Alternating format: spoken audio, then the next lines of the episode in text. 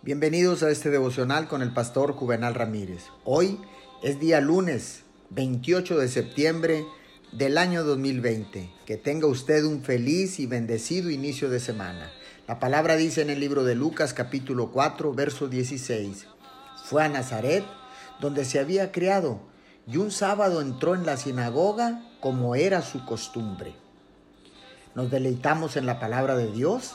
Si es así, entonces entreguémonos continuamente a la oración. Aquel que tenga un deseo por la lectura de la palabra tendrá un deseo de orar. Una persona que ame la palabra también amará orar. Una persona que ame orar se deleitará en la ley del Señor. Jesús fue un hombre de oración. Él magnificaba y a menudo citaba la palabra. Durante toda su vida terrenal, Jesús observó el día de reposo, la asistencia a la iglesia y la lectura de la palabra de Dios.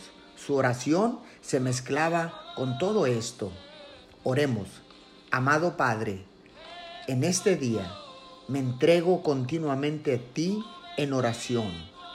Hazme más y más como Jesús cada día. Te lo pedimos en el nombre de Jesús. Amén y amén.